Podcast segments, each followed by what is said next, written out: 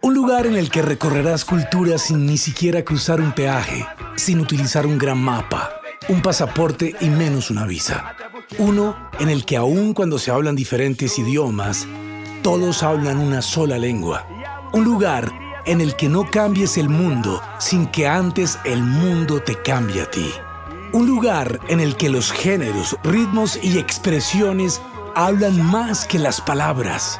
Un lugar en el que se congregan los grandes, que tienen trayectorias gigantes. Un lugar que conquista por su historia y te enamora por sus invitados. Un festival local que es la envidia mundial. Sí, es el teatro con subsidio, donde vives tus emociones. Buenas noches a toda la audiencia del podcast del Teatro con Subsidio, donde vives tus emociones. Estamos llegando al episodio número 16 y aún nos quedan muchos más para seguir en contacto con ustedes. Y como recordar es vivir, nos vamos hasta el 22 de junio de 2019, a la noche de clausura del primer Festival Internacional de Cuerdas Pulsadas. Esa noche que eclipsaron con su genialidad dos estrellas venidas de Brasil, Yamandu Costa y Hamilton de Holanda. Reunirlos no fue nada fácil, y de hecho la tarea nos tomó más tiempo del deseado. Las agendas, las condiciones y algunas otras cosas estuvieron a punto de despertarnos del sueño de poder reunir en el escenario del Teatro Col Subsidio, luego de seis años de distancia musical, a estos dos grandes de la música del mundo y de las cuerdas pulsadas y de plectro. En Yamandu Costa y en Hamilton de Holanda hay contenidos varios códigos que su visión ha ido almacenando y descifrando a favor de la historia de la música de Latinoamérica. Suenan como muy pocos músicos y han definido unas formas muy suyas, pero que no tienen problema en dialogar con la raíz y situarse con poderío en la vanguardia. En medio de todo ello, que es lo que realmente contiene el mensaje, hay un vehículo que es la brillantez, el virtuosismo y la genialidad, que no es otra cosa que traducir a su manera esos códigos adquiridos, apropiados y decantados a partir del contacto con la música del mundo entero. De eso y otras cosas hemos conversado con ellos. Los invito a disfrutar las dos cosas, conversación y música, en este espacio de dos episodios de la noche de cierre del primer Festival Internacional de Cuerdas Pulsadas que concebimos con la Fundación Bandolitis, con cuyo equipo trabajamos hombro a hombro para hacerlo realidad y antojarnos de hacer, ojalá, muchas más ediciones de este festival.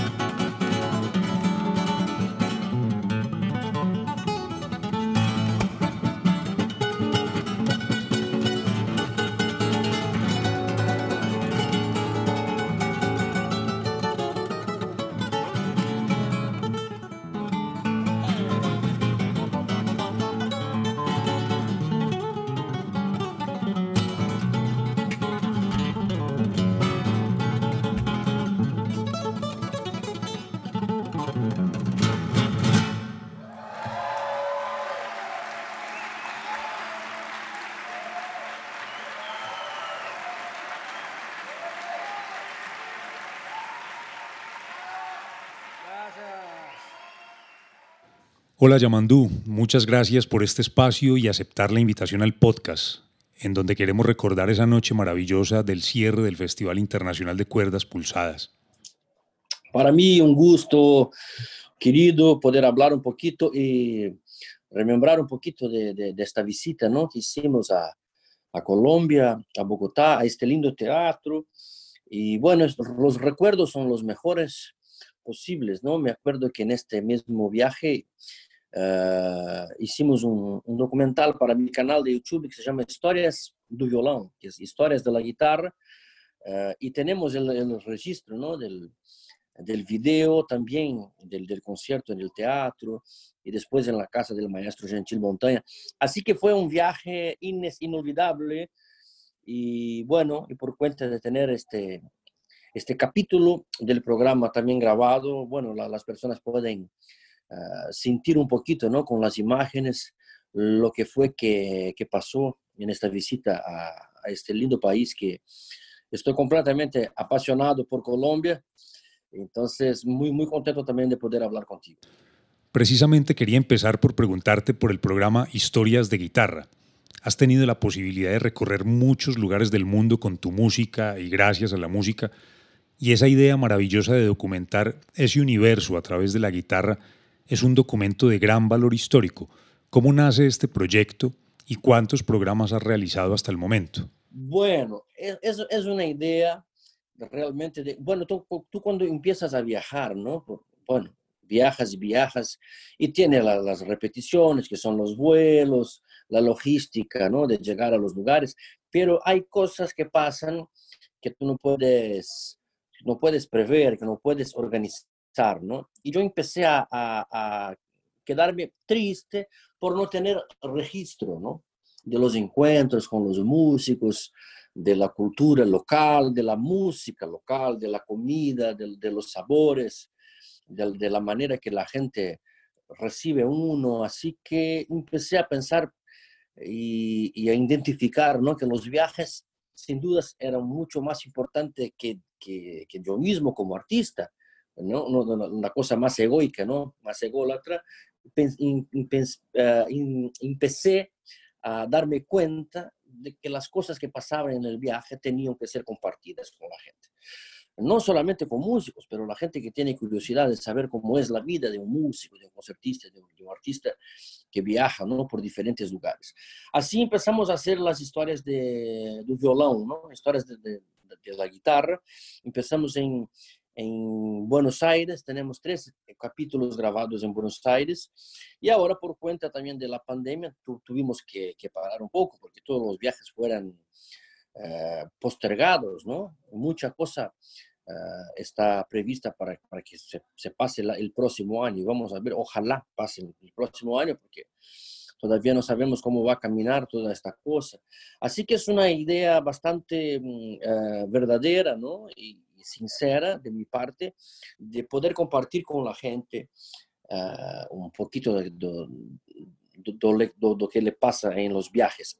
Tenemos hasta ahora nueve capítulos. El último sacamos el, hace más o menos unos 15, 20 días atrás, no me acuerdo la fecha exacta, pero lo grabamos en España, en una, una, casa de un gran luthier que yo estoy haciendo una, una, colaboración con él. Está haciendo guitarras con mi nombre también, con, con mi modelo Signature. Y el luthier se llama Vicente Carrillo, es un, es un luthier que tiene una tradición familiar de siglos, ¿no? Uh, en una región uh, cerca, una hora y 30 minutos más o menos de Madrid, pero es una, una, una familia guitarrera de mucho, de mucha tradición en España. Entonces, este fue el último capítulo. Y yo te, te lo digo, la verdad que ya extraño la ruta también por, por, bueno, con ganas también de hacer más capítulos y poder mostrar a la gente lo que pasa en los viajes.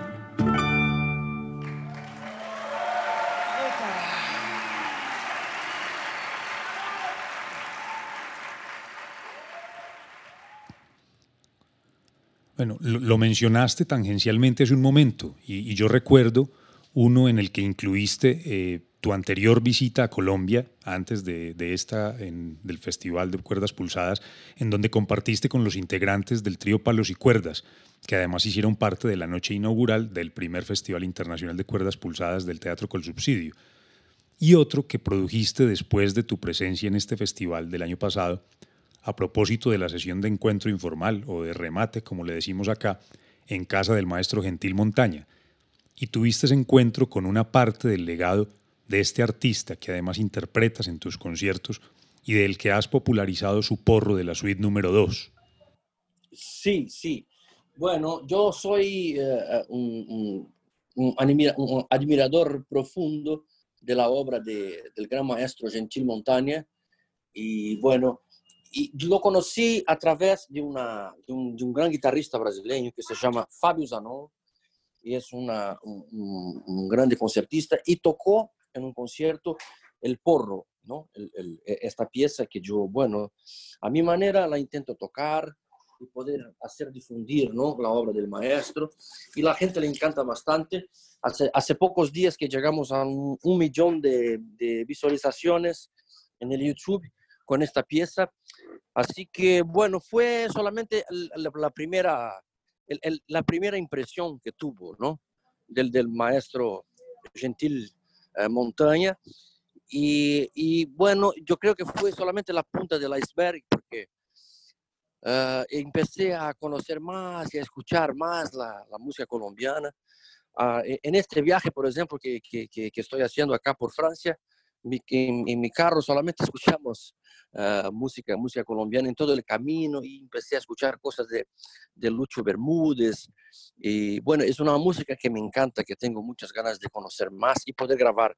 En el último ah, álbum también que saqué, ahí tiene dos piezas más de, de Gentil Montaña con una formación de vientos. Ah, bueno, mm, la, la, admiración que tengo está muy clara y ojalá pueda, pueda acercarme más y aprender más de, de, de vuestra cultura.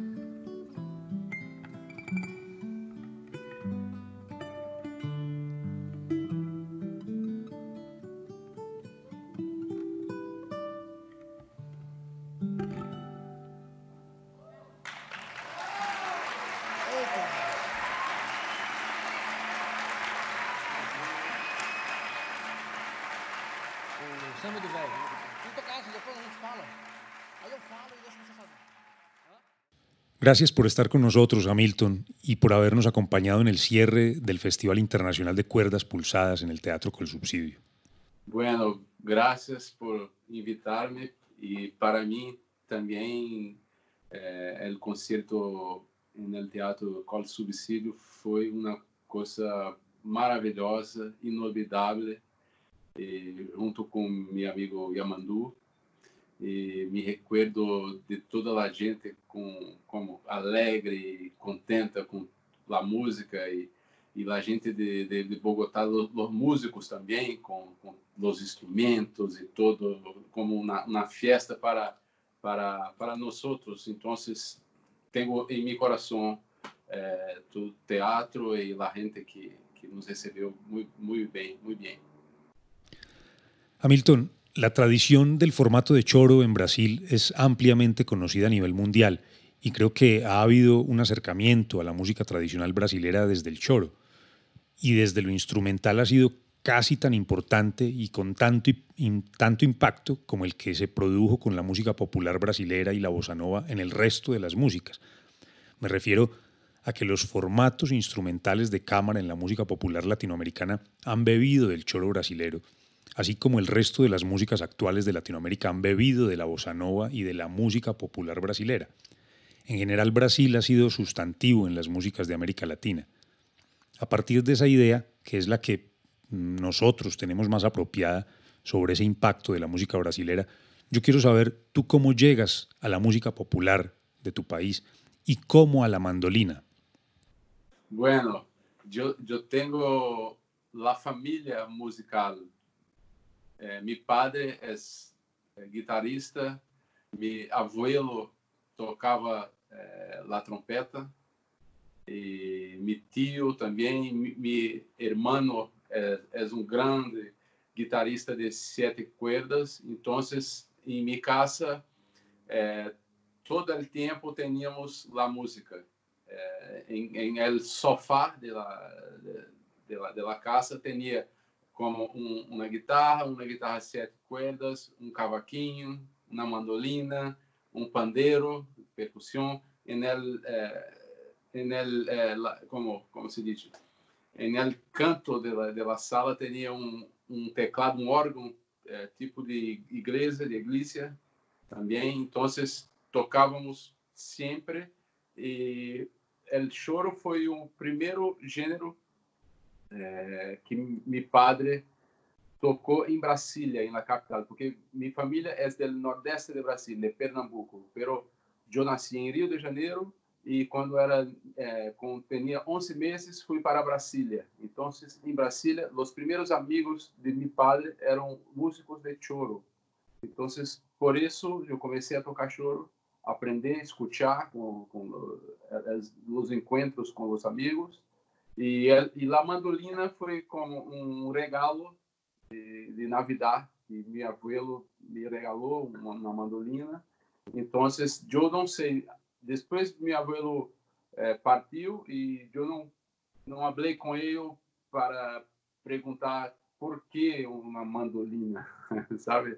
Então, para mim também é uma questão de, de que eu não sei lá, como a respuesta perfecta, exacta, pero yo, yo, como yo, yo hablo que la mandolina que, que, me, que me quer primero y después yo aprendí a tocarla.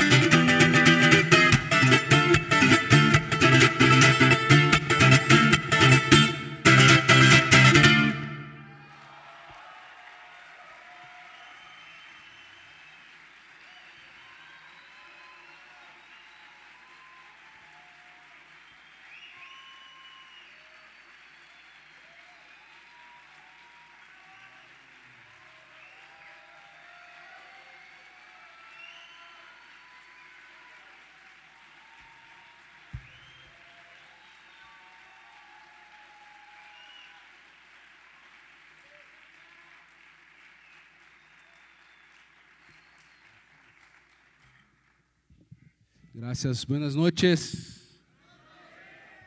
Uma alegria também para mim tocar aqui em Bogotá. É a terceira vez.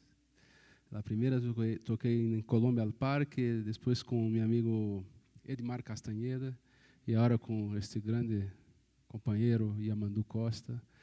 E graças por la invitação, é com muito gosto que eu estou aqui para o primeiro Festival Internacional de cordas, Cuerdas Pulsadas. Yo siento que en tu música y en tu manera de tocar se alcanzan a percibir los colores y sonidos de tantos lugares que has recorrido.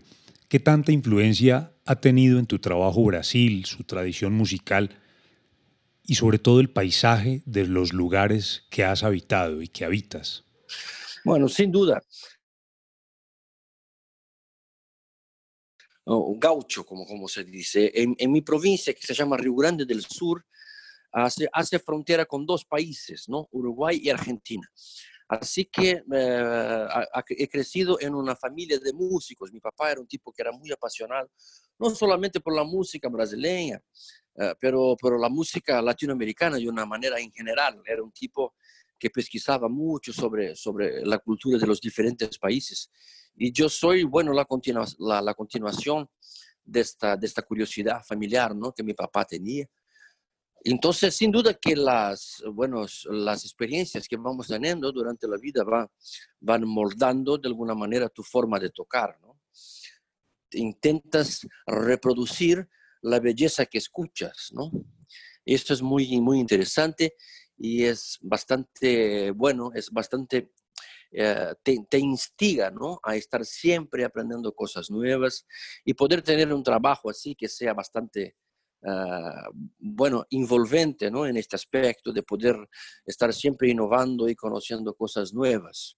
Entonces mi música sin duda yo creo que es, que es, es una, una, música híbrida ¿no? de muchas experiencias que he vivido y que todavía estoy por, uh, por vivir.